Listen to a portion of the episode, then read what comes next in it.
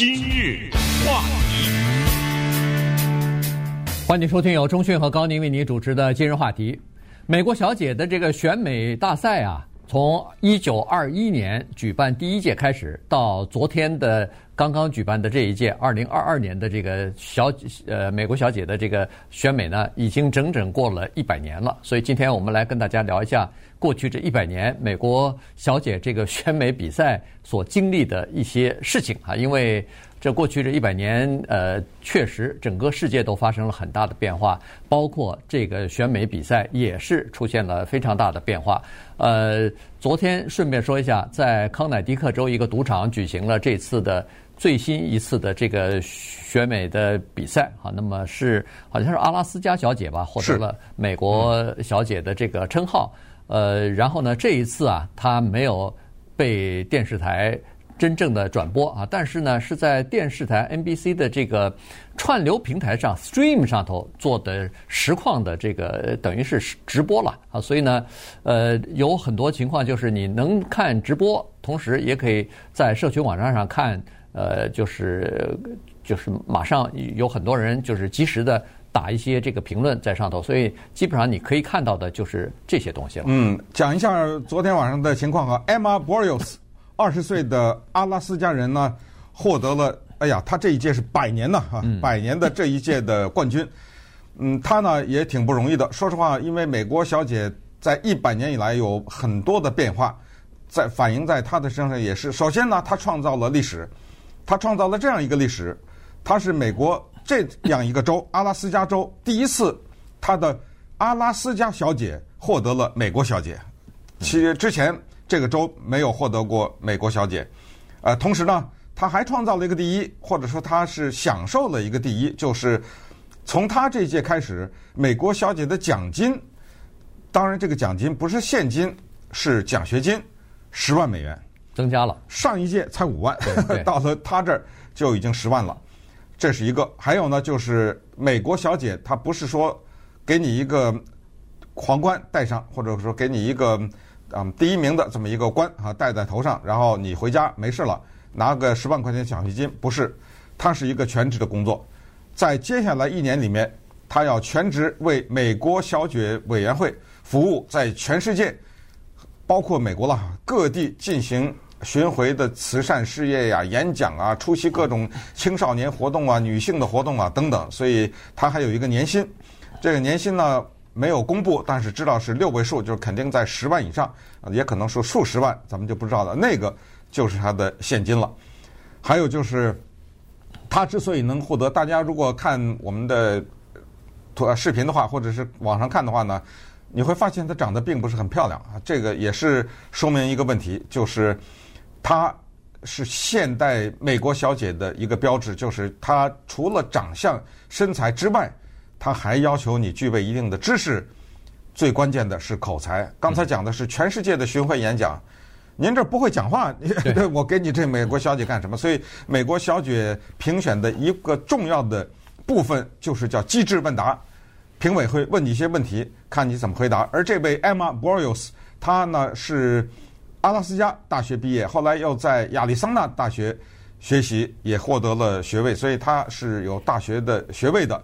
那么这个就是二零二一年年底选出来的二零二二年美国小姐。为什么她叫二零二二年呢？因为时间不能倒流啊，对不对？在接下来的二二零二二年当中，您得给我忙活，你得过去各地去忙去。所以，我们今天呢，就利用这个年底的机会，跟大家回顾一下美国小姐百年。因为一九二一年是一个非常有意义的一年，因为仅仅是上一年一九二零年，请注意，美国的女性才刚刚获得了投票的资格呀。你想一想，对不对？也就是说，今年美国的女性有投票资格才一百零一年，而一九二一年就有了一个美国小姐选举，是在大西洋城。我们就看一看人的审美观念的改变、社会观念的改变以及。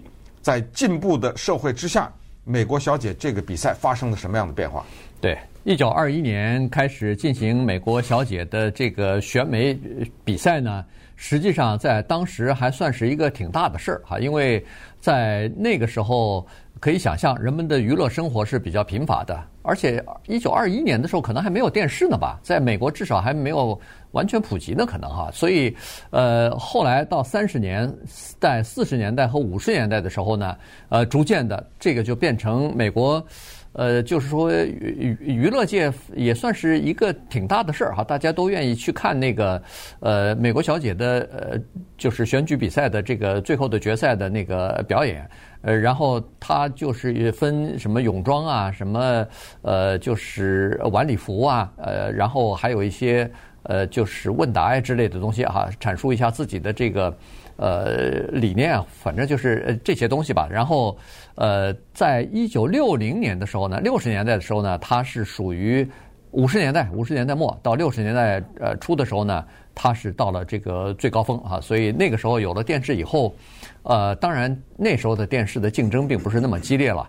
呃，最高峰的时候收看那个美国小姐呃选美决赛的这个收视率啊。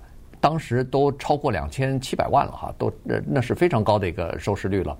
但是现在在疫情之前，二零一九年的收视率只有三百六十万，非常可怜了哈。这个三百六十万，两零头都不够。对对对，三百六十万是有史以来最差的一届，嗯、这就是为什么。当然去年因为疫情的原因，呃，取消了，没有没有比赛，所以实际上今年的这个就昨天的那个比赛呢，是集两年。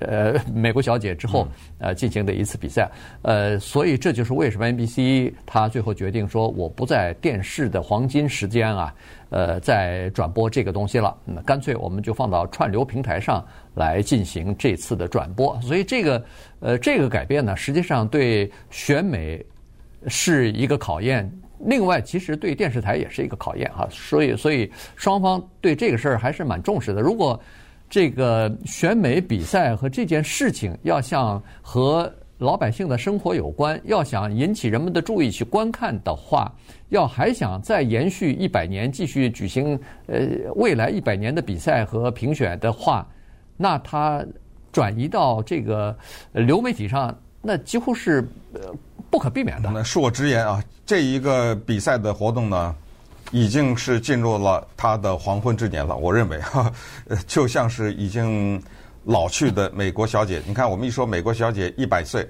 好像是一个人一百岁一样，是吧？实际上，她是这个活动一百岁。呃，刚才我说阿拉斯加小姐 Emma Borils 并不是那么漂亮，这句话有点不太公平，但是你必须得承认。选美这个事儿，在一定的层面上，它是一个主观的，对不对？嗯。你认为这个人好看，我认为他不好看。即使是好莱坞最漂亮的那个明星，也有人说啊，我不喜欢他长得那个样子，对不对？对。这种东西是非常主观的。当然，我说是在一定的层面上，就是你必须得承认，有一些人的美是没有争议的，是公认的。对，这个你必须得承认啊，这也没有办法。那既然美是有一些人的是可以公认的，那么丑。也是一样啊，这种东西它都是，如果这个成立的话，那个也是成立。那为什么说这个呢？就是说啊，二十年代的时候，当这个比赛它开始推出来的时候呢，它当时是老百姓民间生活的一件事儿，这个是一个事情，就像是现在的什么超级杯足球什么赛事啊，它在老百姓的娱乐生活中是个事儿。为什么呢？因为他很巧妙的起了一个名字叫“美国小姐”，他就是直接或者间接的告诉你，我选出来这个人是我们这个国家最漂亮的人。嗯，对，对不对？哪有这种事儿啊？后来更有甚者了，来了个宇宙小姐，对不对？环球小姐啊，环球宇宙世界小姐，Universe，你这不开玩笑吗？人家火星上那个比你漂亮啊，对不对？你凭什么说你是宇宙小姐呀？对不对？这些都是噱头，都是。利用这种名字说：“哎呦，这个人是全地球上最好看的人，我得看看呐，对不对？”他是靠这种东西来吸引观众的。呃，实际上他是不是这个国家最漂亮的人？那当然不是啊，这是肯定的，这也是肯定谁按谁的标准说他是这个国家最漂亮的人。所以呢，他后来有一列系列的改变。但是，请注意，在一九三十年的时候、四十年的时候、五十年的时候。就这些年当中呢，美国小姐有一些规定，有一些改变了，有一些到今天还没变。你比如说十七到二十五，这没变。你三十八了，对不起了，呃，这个不是年龄歧视，你就不能选了，只是十七到二十五。但是三十年代、四十年代、五十年代的美国小姐竞选规则第七条，白纸黑字印着：作为美国小姐的候选人，你必须身体健康，同时你是白色人种。哎，这就不对了。嗯，因为你叫美国小姐，你只要加一个字，我就认了。这个叫做美国小姐之白人，对不对？嗯，或者叫白人美国小姐，我认了呀。你干什么干？就像刚才说，你凭什么叫宇宙小姐啊？你怎么不知？你怎么知道什么冥王星上有一个没有一个比你漂亮的人呢？所以你你叫美国小姐，你就不能只是白人呢？但是它白纸黑字敢印在这个上面，当然。到了六十年代以后，就发生了一些变化。那稍等一会儿，我们再看一看这种变化是怎么起到了推波助澜的作用，同时又是社会观念的改变怎么影响了美国小姐。今日话题，欢迎继续收听由钟迅和高宁为你主持的《今日话题》。这段时间跟大家讲的呢是美国小姐的这个选美比赛啊。呃，今年已经进入到第一百年了哈，所以呢，呃，跟大家来聊一下。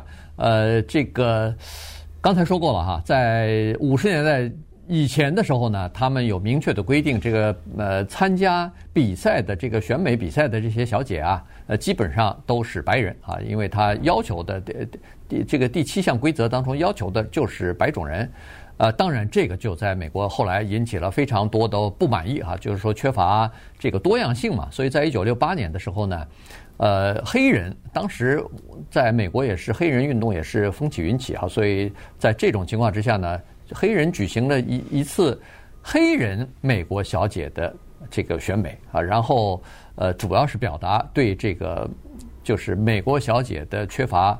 呃，多样性这个事情的不满，那么一直到一九八五年的时候，在美国小姐的选美比赛当中，才出现了第一位黑人美国小姐 Vanessa Williams 啊。结果后来她刚刚加冕，刚刚戴上这个呃桂冠，马上就出了这个裸照丑闻啊。于是她自己又辞去了这个头衔，一直到二零一五年的时候，呃，这个呃美国小姐。呃，评委会或者说是这个主办单位才向他道歉，但是这已经过了多少年了哈？对这个事儿呢，稍微讲一下，因为 Vanessa Williams 呢，她当时是极具代表性，因为她是第一个嘛，对不对？对第一个黑人。那同时呢，她又唱歌，她是唱了一首呃非常好听的歌曲，大家可以在 YouTube 上看一下的 Save the Best for Last。啊，这首歌呢，当时在畅销的或者是流行歌曲的排行榜中呢。排的名字非常的靠前，好像一度是如果没记错的话拿下了呃第一名啊。但是为什么有这个照片丑闻呢？这个得跟大家讲一下，因为当时有个杂志呢叫 Penthouse 啊，这个我们都知道，你可以把它叫色情杂志，对不对？嗯。这个 Penthouse 啊，他通过一个不正当的渠道呢，他拿到了 Vanessa Williams 之前的一些裸照。你说他可以登吗？你登，我告诉你，你没有经过我同意，你怎么会登我的裸照呢？他是这样的，你没当美国小姐，我还没办法。你当了以后，你变成什么了？你变成名人了。人对，当你变成名人的时候，你比如我举个例子，某一个什么小报，他要是拿到一个什么英国皇室的某一个人的，比如说一个裸照，他照登不误啊，对不对？你看他把那个，呃，就是 Amazon 的。那 Bezos 这 不是都 下半身都给登出来了吗？你你能告我吗？首先，你告我，我简直我就开香槟庆祝了，对不对？你告我的话，我这个销销售量不知道增加几百倍，别人以前还不知道我登了你裸照，现在全知道，对不对？再一个，你还告不了，谁让你是名人呢？所以有了这么个事儿，这事儿你说 Vanessa Williams 她。多冤枉啊！是不是？我这招谁惹谁了？又不是我，我怎么样？他又没法告，又没什么，他只好把这个头衔退回去。但是实际上这不是他的错。结果到二零零五年、二零一五年这才道歉，对，没用啊，对不对？因为当时他下去后，第二名就上来了，对，第二名得第一了。这个像奥林匹克的冠军似的，你可以收回去，但是这个还没办法，还你还不能补了。啊，Vanessa Williams 也挺有意思，她因为后来又演电影啊，又演什么，后来。呃，也讲点小八卦。后来她的第二任老公呢，是我们湖人队的著名的帅哥球员 Ricky Fox。嗯，哎，这你记得他吧？哎，非常帅的一个，哎，这人呢？退休了吧？对，这人后来跳舞去了，你知道吗？这个 Ricky Fox 去到那个 Dancing with Stars 啊、呃，和那个明星跳舞里面，嗯嗯、呃，个子又高又帅又会跳舞，所以这是 Vanessa Williams 的故事啊。呃，咱们接下来再看这个变化，就是到了二零一八年的时候呢，又发生了一个事儿，就是这个评委里面啊，有一些男的成员，这些男的真的无耻啊，他们在。电子邮件呐，什么手机短信当中就评头论足啊，对这些候选人，对，主要是评论他们的长相，可能有些人还说，你看那个那些人长得某某州的那个，为什么是某某州呢？就是美国小姐她的候选人是五十个，每一个人代表某一每一个州，所以她一定是先是那个州的小姐，嗯，啊，最后所以这个评论，结果这个电子邮件一公布出来，哗的一下，这帮人全部踢出去，从委员会。从一九呃八九年的那个时候，呃开始呢，就是啊不是一九八一九八九年的那个冠军了啊，Gretchen Carlson 呢就当了主席。在二零一八年的时候，评委没男的了，对，这个委员会全部是女的，全是女的。对，同时取消了对相貌的评比。对，过去什么相貌打分呢？没有了，现在。呃，所谓的相貌评比，就是他把那个泳装的和这个夜礼服的这个晚礼服的这个取消了嘛。所以在这种情况之下。呃，这个评比或者说是美国小姐的这个选美啊，基本上应该是，呃，就等于是内容就变掉了。也就是说，它不再根据你的外貌来给评分了啊。原来泳装那不那就是凭你的身材嘛，然后你的夜礼服那不就凭你的端庄，那凭你的这个呃优雅嘛？反正就是我们对女人美女的认识叫做有貌无脑。对，哎，在后来二零一八年说不行，你得给我有脑，对不对？对，没错。脑超过貌，这么说。所以呢，在那个时候呢，呃，这个评比就是评美国小姐的标准，它逐渐的出现了一些变化。当然，这也是反映社会的变化哈，这个文化的变化。呃，就说我们更关心的不是你的外貌，我们更关心的是你是什么样的一个人，你怎么会变成你现在的这个人，嗯、以及你对现在的一些事情的。比如说什么事情感兴趣啊，什么事情呃你有激情啊等等，所以你看那个这个参加选美国小姐选美的这些呃漂亮的女孩子上去一个一个都说世界和平是她的梦想之类的，要对世界和平做出贡献什么的，这也是后来呃被人诟病的一个话，说呃你们对世界和平做出什么贡献来了等等，但后来呢确实这个越来越关心就社会发生的一些。呃，一些这个人们所关心的问题了，什么堕胎的问题了，什么同性恋的问题啊，呃，这个药物呃，就是毒品的问题啊，等等啊，这个确实以就是呃，让人们通过观看这个选美小姐的呃最后的决赛什么的，了解了很多呃社会上的一些重大的议题吧。对，二零一八年是分水岭的一年哈，因为那一年呢，减轻了对美女对。参加者的相貌的评分以后呢，报名的人骤增啊！之前差不多不到五千吧，后来二零一八年以后都随随便便的一年就超过六千五，就很多的人报名，因为他们看到了机会。这个我觉得也是美国小姐啊，如果她想生存的话，可能要走的一个方向。因为上一节的时候是说，这个有可能进入到她的黄昏了。这个确实是为什么？因为一九五四年两千七百万人看。一九五四年两千七百万人，他吃饱了没事儿干，对不对？他除了看，他哪有国际网络啊，哪有手机啊，对不对？对。现在让人分心的事儿太多了，你这些人上去走走场，然后喊几句口号，这已经不行了。委员会意识到这一点，他看到逐年下降，而且大幅度下降的这个收视率，他知道他现在面临危机，所以他必须得凸显这些女性的所谓的领导才能。那刚才有人有人说，刚才你说有人说什么？我谁要他领导啊？对不对？我不要他领导，他领导我什么了？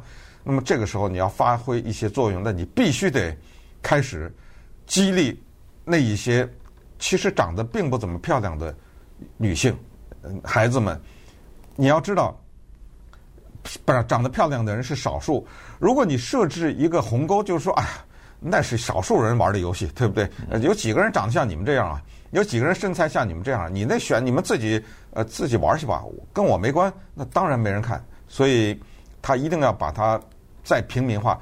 刚才说他得了以后是一个全职的工作，他就是要下放到基层去拉近近这个距离去普及这个活动，给青少年一些机会。我想，呃，可能就是这个委员会啊，他们也有一些其他的资金，好像也是几百万、几百万的对教育基金嘛，主要是奖学金，对对，呃，鼓励。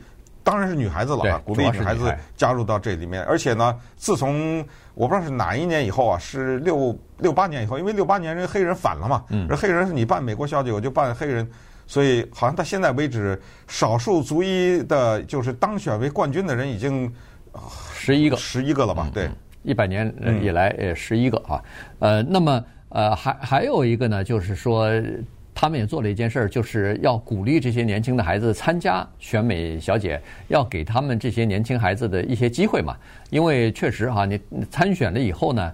呃，这些不管你是参加了州的这个小姐以后，然后再代表这个州参加美国小姐选举之后呢，这些女孩子都获得了一些机会，有的时候就被电视台签约了，有的时候就等于是大学里头就可以给你免掉一些学费，因为她得到一些奖学金啊之类的东西啊。所以实际上呢，她不管是个人的发展也好，是这个从职业的发展也好呢，基本上都有了一些机会啊。所以呢。呃，为了鼓励这些女孩子参加这个活动呢，他们那个组委会还包括给一些补贴之类的。就是说，因为你参赛，不管是报名也好，不管是呃服装也好，这是需要很多钱的，很贵，家里头穷人参不起啊。这个赛，哎，对，有一些人家里头可能没有这笔钱啊，所以呃，而且你光是给你钱还不行，你可能还需要有一些顾问，知道哎你的身材、你的肤色、你的这个长相应该是穿什么样的衣服比较好看之类的东西，这都这都是需要花钱、需要专人的指导的。你没有这个的话，你参赛也走不远啊。所以呢，他在这些方面呢，就是呃加大了支持的力度吧。所以就把这个参赛的门槛啊，等于是给降低了。